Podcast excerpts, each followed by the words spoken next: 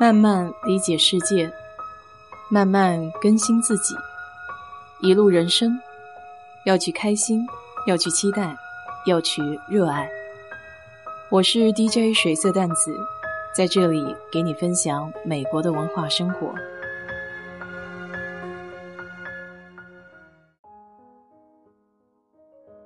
周末看了一部比较慢的2007年美国现代西部电影。叫《The Assassination of Jesse James》by Coward Robert Ford。这算是我看过的最长的英文电影名了，中文翻译过来倒是简单，《神枪手之死》。但我个人还是更喜欢英文的电影名，比较直观。导演把结果通过电影名称完全告知给了观众。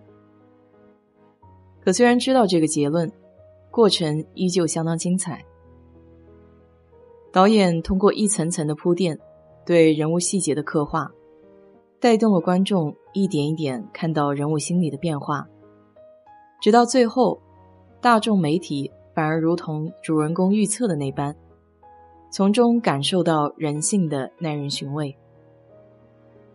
这个故事是根据真人真事改编的，整部影片以对话为主。还有很多比较唯美、庄重、浑厚的自然场景，是很多现在运用高科技的模拟场景无法媲美的。每个演员赋予人物的表情、心理都入木三分，很值得观赏。借着这部电影，我想顺便聊聊主要人物 Jesse James。电影里对 Jesse 有大量的描画，别人眼里的。观众直观感受到的，他的人设就是一名在逃歹徒，靠抢劫银行和火车营生。真实历史上，这个人物的背景更加的多样化。他不仅是一名抢劫犯、游击队员，还自己建立了帮派，叫 James Younger Gang。Jesse 有着英国、威尔士和苏格兰的血统。他的父亲在 Kentucky 种医用大麻，在举家搬到密苏里州之前，曾经是教会里的一名牧师。后来在加州淘金的过程中客死他乡。那时候 Jesse 才三岁，他在密苏里西部的小 Daisy 地区出生长大。Jesse 和家人对美国南方有着非常强烈的眷恋。内战期间，十六岁的 Jesse 和弟弟 Frank 加入了密苏里州和 Kansas 州联合的青联邦游击队。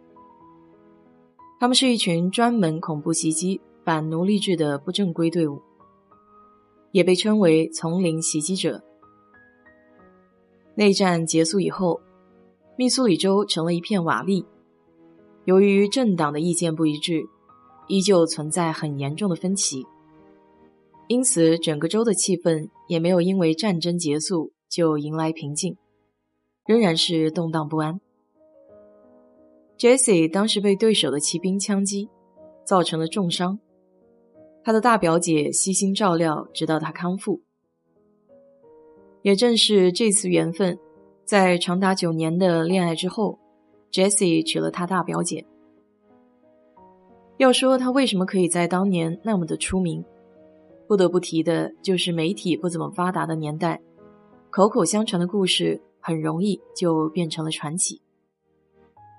不论是不是他犯的案子，最后都神奇的落在了他的名下。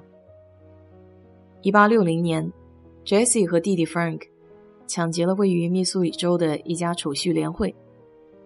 虽然这次作案并没有收获很多，但据传闻，他误杀了出纳员。Jesse 以为这个人是内战时候杀了血腥比尔的 Samuel Cox，所以他自称是为内战复仇。也因为这件事情，Jesse 的大名首次登上了报纸。这之后就是一系列的疯狂作案，从西 Virginia 到 Kansas，从 Texas 到 Iowa，他们经常当着市民的面，甚至过火的表演。给别人看抢劫银行。除此之外，他们还抢劫驿站马车，抢劫 Kansas 的集市。一八七三年，这个帮派才转而抢劫火车。他们在 L 瓦铁轨上铺设的木桩，导致一辆火车出轨。如果把当事人的回忆拼凑一下，你会发现，Jesse 可能一共才劫持了乘客两次。据说他一直克制自己，尽量保持车厢内的安全。这个团伙高超而不露痕迹的抢劫技术，变相的将 Jesse 塑造成了一个劫富济贫、罗宾汉侠盗的形象。居然有很多人还是他的粉丝。但这种踩钢丝的冒险生活必然有终结的一天。一八七六年九月七日，在明尼苏达州狩猎节开幕的当天，Jesse 和他的伙伴们试图对第一国民银行进行抢劫。当时计划井然有序的进行着，三个人先进入银行，两个人守在外面的门，三个人留在相邻广场的桥附近。但可悲的是，计划赶不上变化。那天的代理收银员 Joseph 是一个硬骨头，他在被刀抵住喉咙的情况下，还一直坚称保险柜用的是定时锁，拒绝打开柜门。也因为 Joseph 长时间的拖延，路过银行的市民对种种怪异产生了疑虑，于是拉响了警报。Jesse 一伙人听到声音。仓皇而逃。这之后的大规模搜捕行动将帮派逼到了墙角。走的走，死的死，已经不成规模了。